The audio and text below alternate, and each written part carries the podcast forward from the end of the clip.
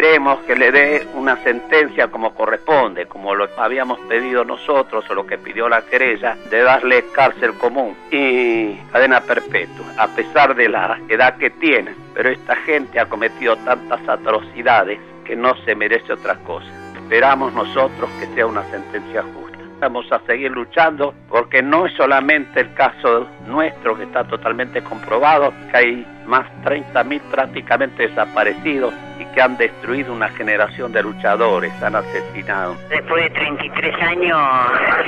de lucha constante sin, sin desperdiciar nada de tiempo, estamos ansiosos de que la jueza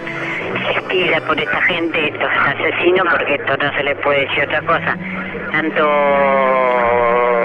los cinco militares que actuaron y el, que era su comisario en esa época de Aneto. Nosotros queremos reclusión perpetua, porque primero, por lo que hicieron, cómo apareció el negrito en las costas del Uruguay, y segundo, por los 30.000 desaparecidos. Estamos muy indignados con los discursos de los acusados que hemos podido escuchar en el día de hoy, ¿no?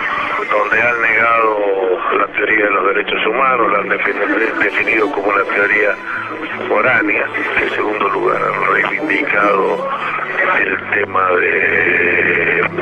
la necesidad de ser oficiados por los jueces del fuero militar, es decir, que han desconocido a los jueces del fuero penal civil y han aplicado a fondo el enfoque de la obediencia debida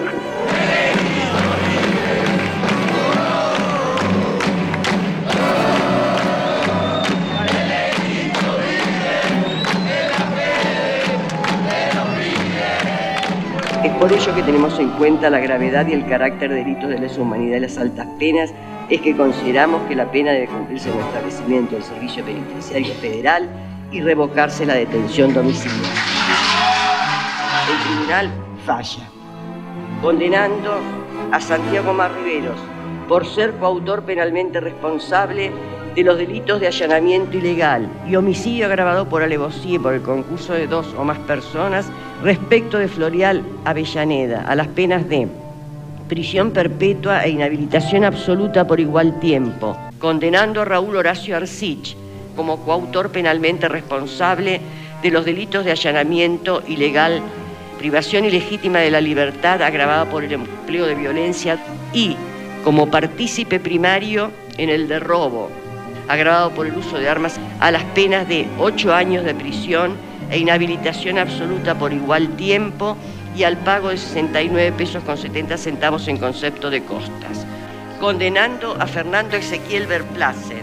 por ser coautor penalmente responsable de los delitos de privación ilegítima de libertad agravada por el empleo de violencias, tormentos agravados por tratarse de perseguido político, respecto de Iris Pereira de Avellaneda, y tormentos seguidos de muerte, respecto de Floreal Edgardo Avellaneda a las penas de 25 años de prisión e inhabilitación absoluta por igual tiempo y al pago de 69 pesos con 70 centavos en concepto de costas.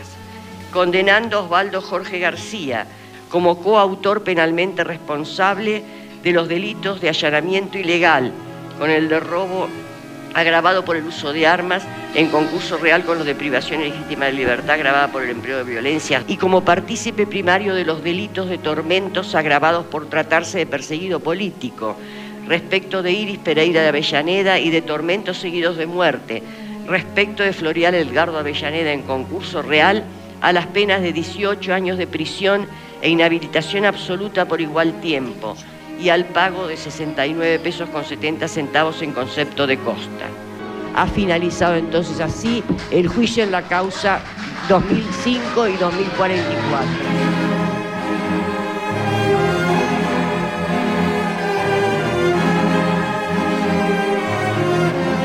Bueno, a partir de ahora que vamos a estar un poco más tranquilos, vamos a ver si volvemos al Uruguay y hacer otra vez otro pedido de que dónde está el cuerpo del negrito. Acá ahora se ha cumplido dentro de todo, no lo que nosotros queríamos, pero bueno,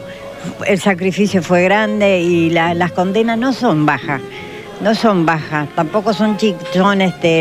como nosotros queríamos, pero este, esperábamos más, pero no importa, por igual nos vamos contentos. Y bueno, y a partir de ahora, no sé si el mes que viene o el otro, viajaremos al Uruguay para volver otra vez a, dar otro golpecito de a ver dónde está el negrito, quién se llevó el cadáver, porque alguien se lo robó en el 79. Aliviado, contento, después de 33 años de lucha incansable los últimos tiempos con el apoyo de todas las instituciones, porque si no, no hubiéramos podido conseguir esto. Instituciones de Derechos Humanos, la Secretaría de Derechos Humanos, Liga Argentina por los Derechos del Hombre, hijos, todos hemos recibido el apoyo de todos se llegó a esto. Que se le diera cárcel común a estos asesinos que cometieron delitos aberrantes en la forma que han asesinado gente, han destruido una generación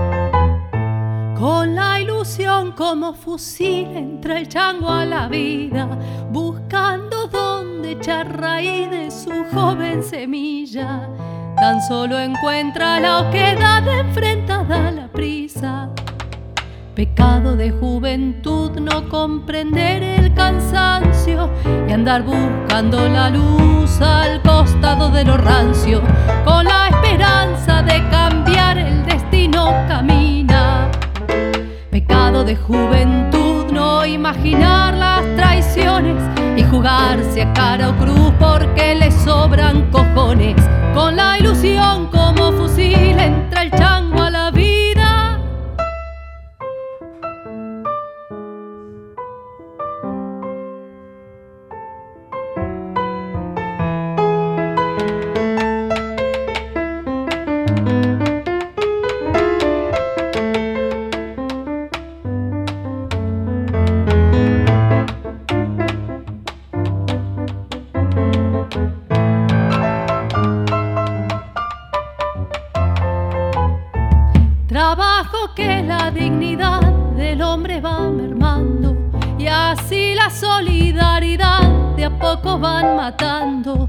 Sobran traidores, falta fe y el pueblo aquí esperando. Pecado de juventud, rechazar la hipocresía y cuerpear el impudor de tanta frase vacía. Con la esperanza de cambiar el destino camina.